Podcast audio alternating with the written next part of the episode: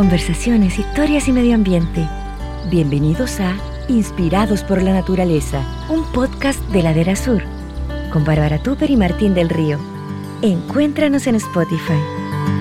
Bienvenidos a un nuevo capítulo de Inspirados por la Naturaleza podcast de Ladera Sur. Ya estamos aquí con Martín del Río. ¿Cómo estás, Martín? Muy motivado hoy. Nuevo podcast el día de hoy. Ya, claro que sí. Y nuestra invitada la esperábamos hace un tiempo, ya es agrónoma. Ella ya es doctora, ¿eh? para que sepan todos ustedes, sí, pero uno se deprime, porque ¿cómo es doctora tan joven? Pero claro, es doctora en ciencias de la agricultura, por supuesto que tiene un máster además en protección y manejo ambiental. Eh, escribe libros para niños, que es otra beta muy bonita. Es experta en flora nativa y está haciendo unas investigaciones bien alucinantes. Trabaja con fisiología de las semillas. De todos esos temas vamos a hablar ahora con Josefina Jeff. Bienvenida a Inspirados por la Naturaleza.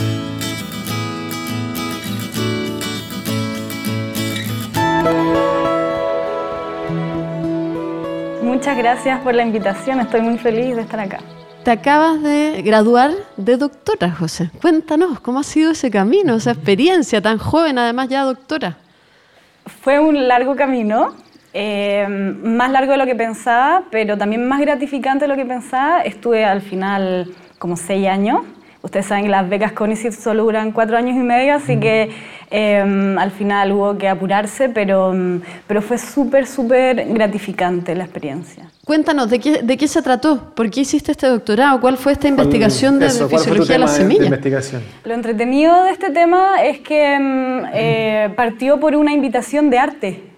yo estaba trabajando en el Centro del Desierto de Atacama, en la Católica, y llegó una invitación para, trabajar, para participar en una exhibición de arte que se llama Documenta, en Kassel, en Alemania. Y eh, llegó la invitación al centro y en realidad me pidieron a mí que fuera a exponer sobre semillas. Yo en ese momento no estaba trabajando en semillas y em, había que, por lo tanto, empezar a, investigar semillas, particularmente en el desierto, y por eso eh, acudí con el profesor que estaba investigando eso en el momento, que es Miguel Gómez, de, Agronomía de la Católica. Y em, fuimos a ver a Pedro León al Banco de Semillas de Vicuña con la profesora Pilar Cerecea, que es una maestra de... Mamá naturaleza, que, como le dicen Exactamente. y con la Pilar fuimos a ver a Pedro y Pedro me mostró un libro de, de semillas de, de Wolfgang Stappi, que es un científico que hace fotografía en microscopio electrónico barrido. Es un libro maravilloso que un artista coloreó. Y, esa fue para mí la puerta de entrada porque Pedro entonces me dijo, ¿por qué no haces un doctorado y hacemos un libro como este? Y bueno, eh, en el fondo ese fue el inicio porque después llegué a Alemania, hice esta charla de semilla eh, en un contexto de arte. Entonces fue muy bonito esa mm, unión de esos dos mundos. Y de ahí seguí con la semilla fascinada con, con ese mundo pequeño. ¿Y son semillas de una zona particular? Son semillas del desierto costero. Em, obviamente el doctorado parte con una idea amplia, pero después hay que empezar a, acotar.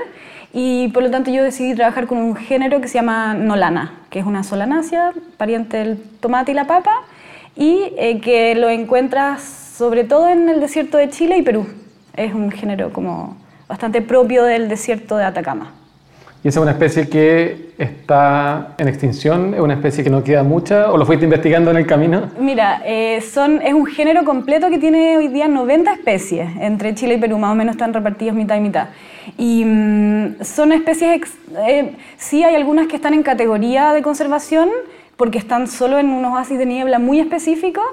Eh, y yo investigué algunas de esas e investigué 12 al final, 12 de esas especies de Nolana. Eh, pero la gracia es que algunas sobreviven en ambientes en que no reciben lluvia casi en 15 años. En 15 años, no puedo creer lo que estoy escuchando. Así es. impresionante. Em, tuvimos la suerte de que durante el doctorado hubo dos años niños, ¿se acuerdan? El 2015 y el 2017. Sí.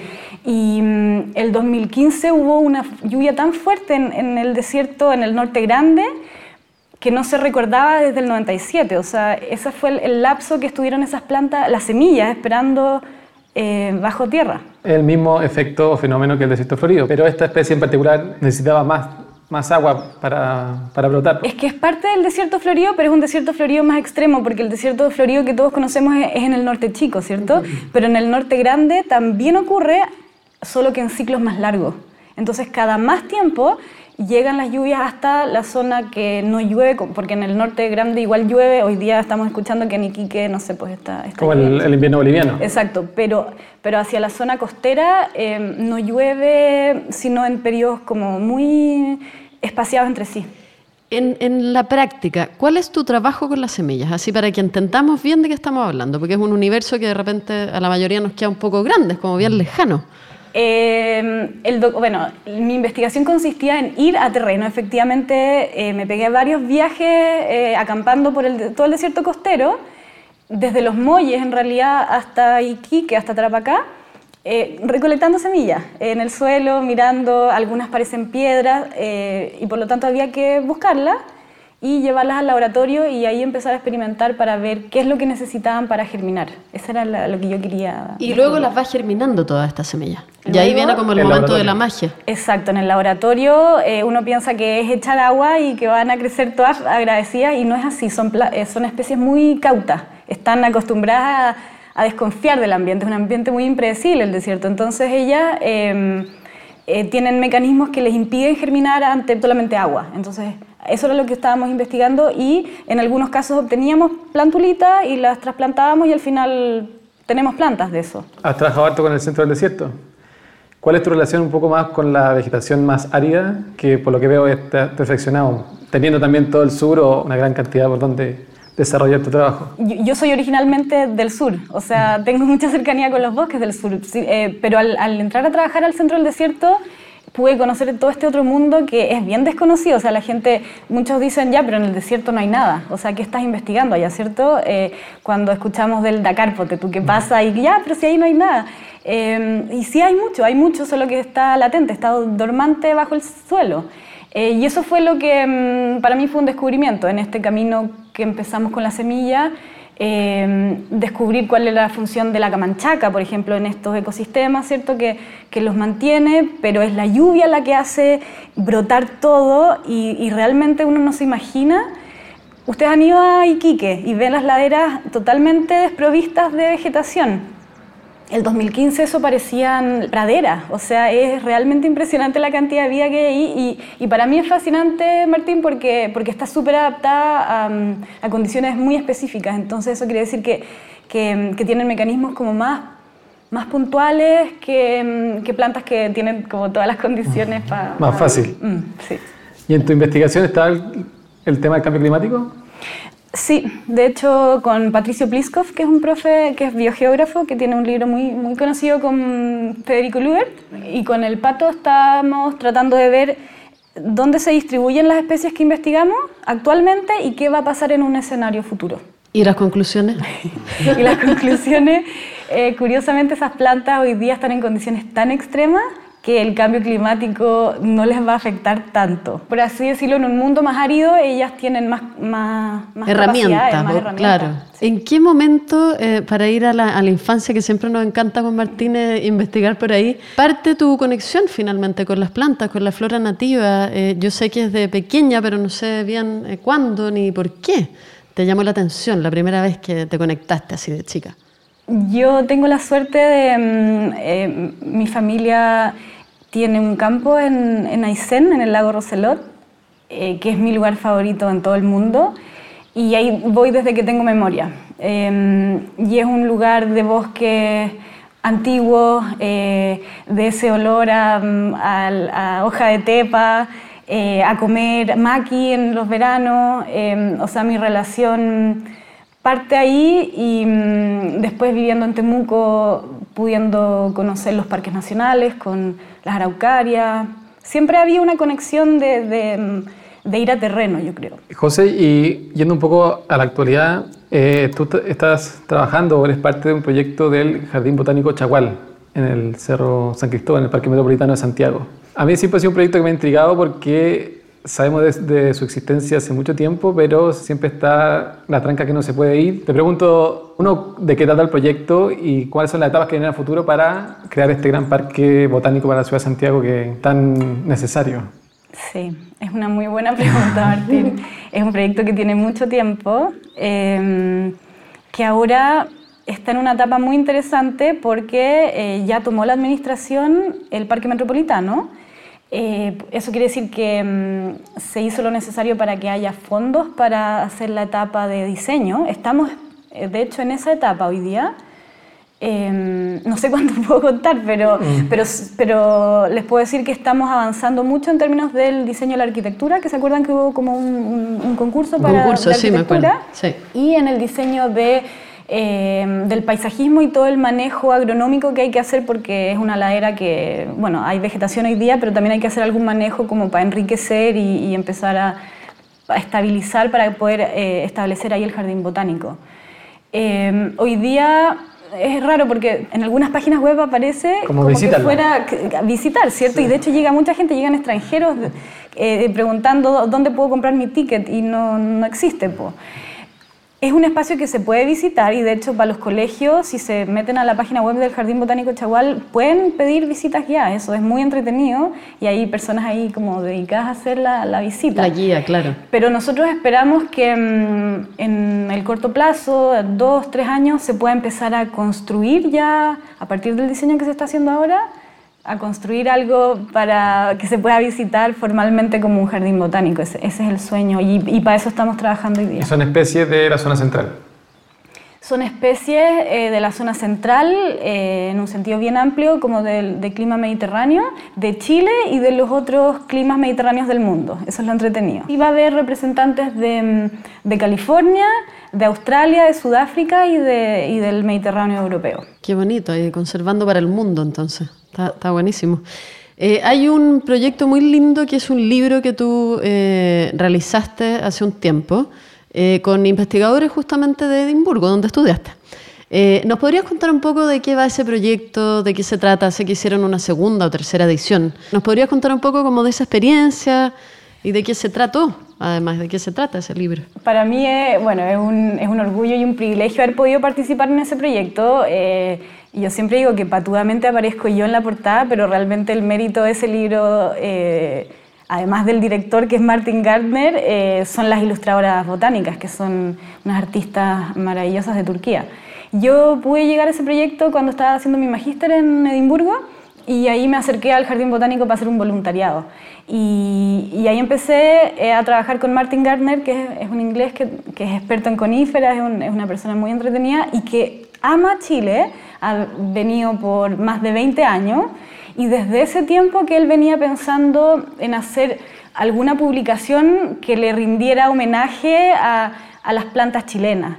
Y se demoró unos 10 años en conseguir financiamiento. Eh, es entretenido porque Martín y su mujer Sabina, que también es botánica, hacen tours botánicos a Chile ellos vienen a mirar plantas, entonces eh, pasean por todo Chile y, les van contando como de las particularidades de nuestra flora. Y, una de esas personas em, no tenía heredero y cuando murió dejó una herencia, un, pequeño fondo para que se pudiera eh, asignar a conservación de, flora chilena. Y Martín eh, administra eso y con eso pudo también financiar el libro y consiguió a estas artistas, em, en particular son tres artistas, las tres de Turquía, y les digo que trabajaron muchos años en esto, yo me metí hacia el final, eh, apoyando en, los textos y también eh, apoyando en la, en la, organización de algunos talleres de ilustración botánica que se hicieron hace varios años y en una exhibición que se hizo en el Bellas Artes de, de ilustración botánica en Chile. Precioso que fue junto con el lanzamiento del libro en, en español. En español. Y claro, y después Contrapunto lo tomó y ahora eh, están muy contentos porque en realidad nadie pensaba que la gente iba a pagar esa plata porque no es un libro mm. barato, pero es un libro que tiene 81 ilustraciones eh, de muy buena calidad, pero nadie pensó que iban a, hacer eh, un éxito y, lo fue. Sí, bueno, hay, que decir que la, versión original era mucho más cara. Mucho más cara, sí. Y eso que estaba subsidiada. Estaba subsidiada.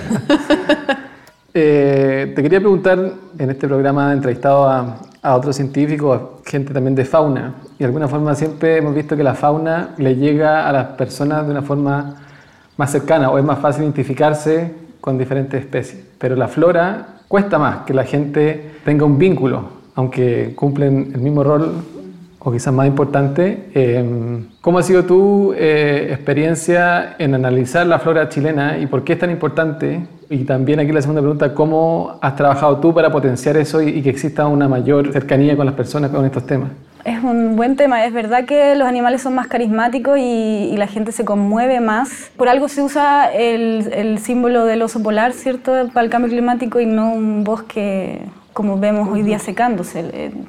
Supongo que es porque estamos en el mismo reino y mm. tenemos una cercanía, pero, pero con las plantas yo creo que pasa con, con muchos otros temas que si, si, te empiezas a meter, empiezas como, como a fascinarte.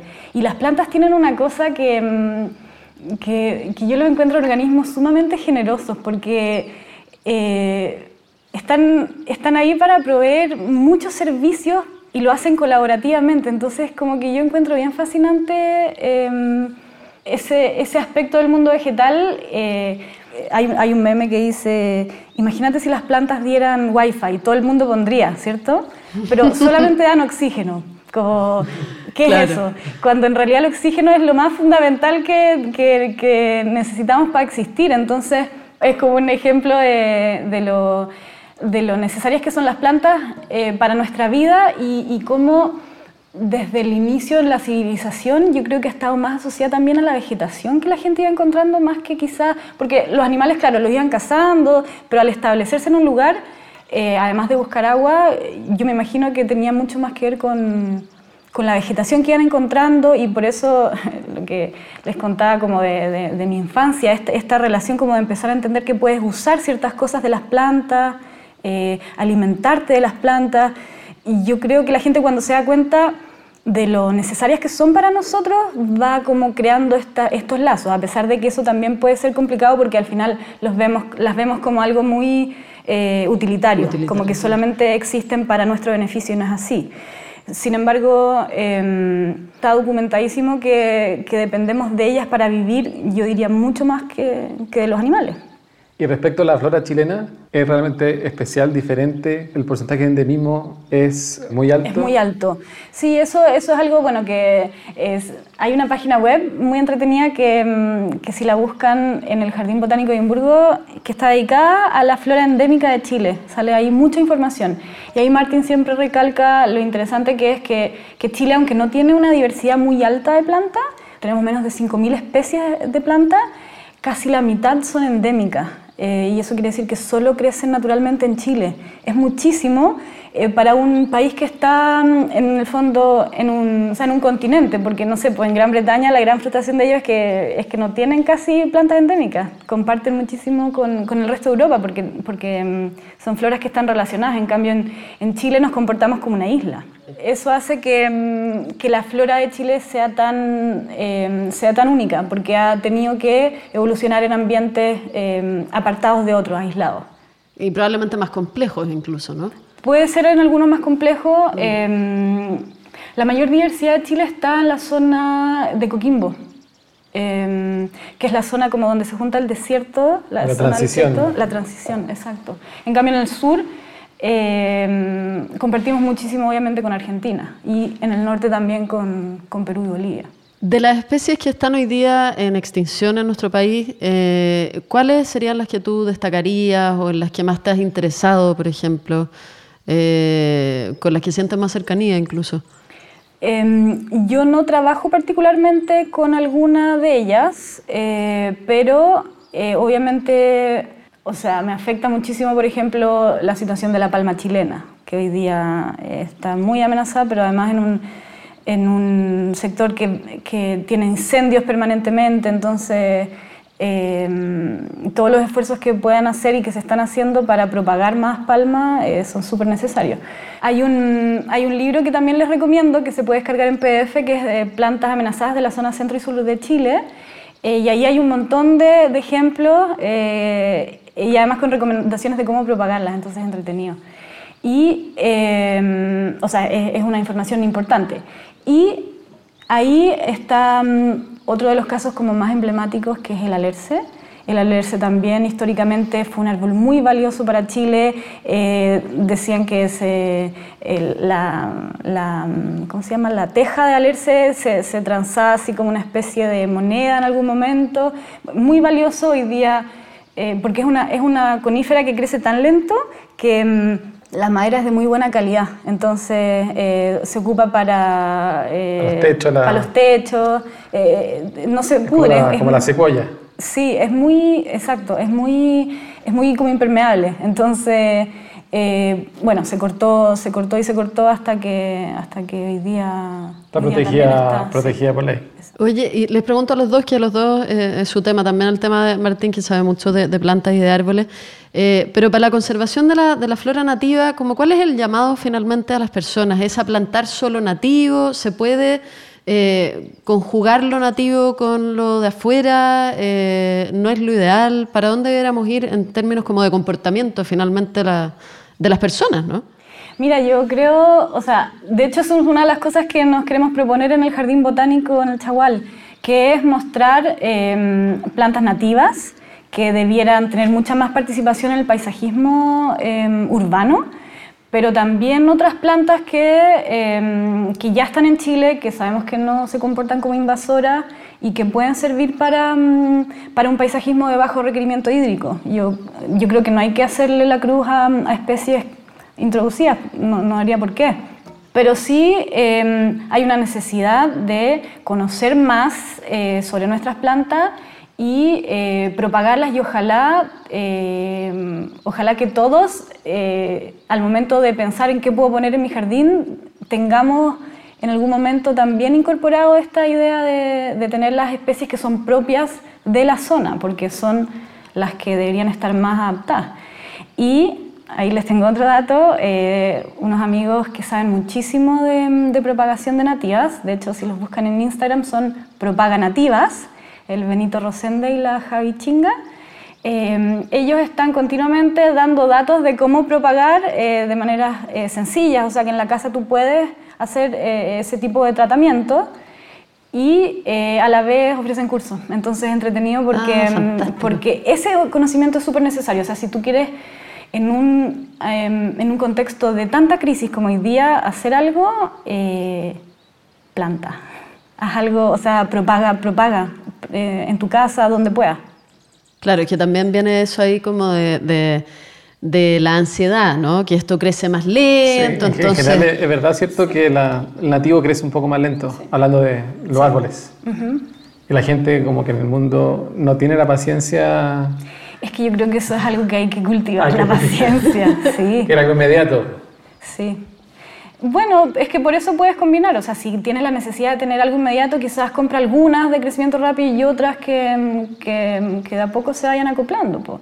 Y lo otro es que tampoco la invitación es como vayan todos a, colectar semillas de todos lados, o sea, eso, todo, como, como en todo hay que hacerlo con sentido común y con, y con moderación, yo encuentro, o sea, si todos salen obviamente a, a buscar semillas, no es la idea tampoco, pero por eso eh, se hacen cosas muy, muy entretenidas como estos intercambios de semillas, que se junta gente. de todos lados, sí. Y ahí eh, toda la gente de a poco cuando tú estás en esos ambientes te empiezas como a impregnar de la idea de eh, buenas prácticas al momento de cosechar semillas, siempre dejar alguna y después ir intercambiando y después ya tienes tus plantas madres que a su vez dan semillas que las puedes seguir compartiendo.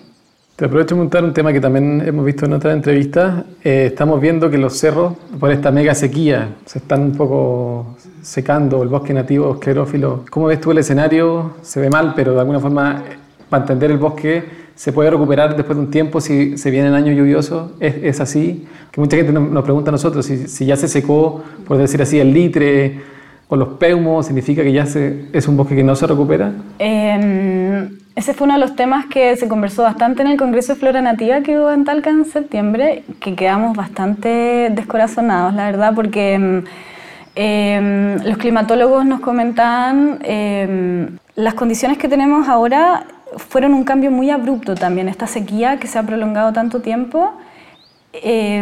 no sabemos exactamente si es un estado que llegó como para quedarse o si es probable que no, que, que, volvamos a tener años lluviosos normales como, no sé, antes teníamos 300 milímetros en la zona central, en la zona central este año tuvimos 70.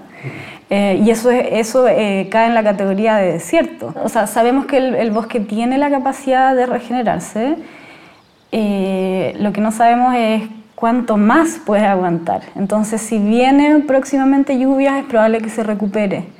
Pero si sigue así, no sabemos muy bien qué tan rápido va a ser ese cambio. No sé qué decirles porque mm, yo tampoco soy tan optimista porque veo, bueno, lo que estamos, las cosas en las que está preocupado todo el mundo no incluye eh, acciones como inmediatas de, contra el cambio climático. No sé, yo, yo sé que eh, como uno de repente conversando con los más cercanos siente que hay, muchas cosas sucediendo, mm. pero, pero no sé, en, la, en la macro política no sé, no, no, veo que se estén tomando las acciones, entonces, las acciones necesarias. Entonces, eh, si tú dices, ¿qué más esperan con los incendios en Australia, por ejemplo? O sea, ¿qué, qué más señales de que estamos en una crisis desatada esperan para realmente ponerse tajante de lo que hay que hacer? Sé que la vegetación, algunas especies no lo van a resistir y otras, otras sí. Probablemente tengamos una condición más desértica en, en un mediano plazo. Y de hecho eso es algo que mm, eh, que, que, yo ficciono en mis libros de para los niños. Sí, sí. sí, Que claro, no parte con una escena muy, muy optimista, porque yo me, me posiciono como 50 años en el futuro y, y, pienso, ¿cómo sería ese momento si es que no hubiéramos hecho nada? Ese es mi, eh, ahí está situada mi historia. ¿Por qué quisiste empezar a, escribir eh, estos libros para niños? Yo desde chica eh, siempre he sido buena lectora, o sea, me gustan mucho los libros, eh, eh, como a la par mi amor por la naturaleza y los libros. Y mm, participé en algunos concursos de cuentos de chica y me gustó mucho la idea de escribir. Y después cuando estaba en la universidad, el único ramo que tomé fuera de agronomía fue literatura infantil. Y ahí empecé a ir a un taller hace hace 16 años que voy a un taller de cuentos donde escribo toda la semana y, por eso empecé a, a, escribir. Y obviamente como el, como el tema de la naturaleza está presente en mi vida cotidiana, también hablo de eso en los libros. Ya, entonces una recomendación ahí también para generar conciencia en los niños y todo, ¿no? O sea, Ahí hay una pega bien bonita. Yo creo que mm, a mí me, encanta hacer libros informativos porque son formas, formatos como entretenidos de acceder eh, a información y están dirigidos a público infantil. Pero también me, me gusta mucho escribir historias eh, de ficción porque yo siento que cuando, cuando tú te involucras con una historia, con unos personajes, te llega, te llega de otra forma, no es que yo quiera dar un mensaje así como vayan a, no sé, a plantar nativo. Pero, pero hablo de cosas como en un contexto que, que, no sé, yo creo que es más, es una, puede formar un vínculo con la naturaleza también a través de, lo, de las historias, yo creo. De los personajes más cercanos de repente. Sí, sí. Claro, de todas maneras. José, tú que eres una conocedora del país, ¿qué lugares, por ejemplo, Martín Cárdenas, o tú recomendarías, por decir así, que la gente puede ir a ver esta flora tan especial? ¿O tres lugares en Chile que tú recomiendas para maravillarse de lo, que, del lugar donde vivimos? Mira, en el norte eh, yo creo que sin duda Paposo es un, es un, oasis de niebla maravilloso que deberíamos eh, todos tener mucha conciencia de lo especial que es. Hay, hay flora que es endémica, pero solo de ahí. Es muy bonito. Em, y creo que es un, es un, es un lugar que, que, vale la pena visitar.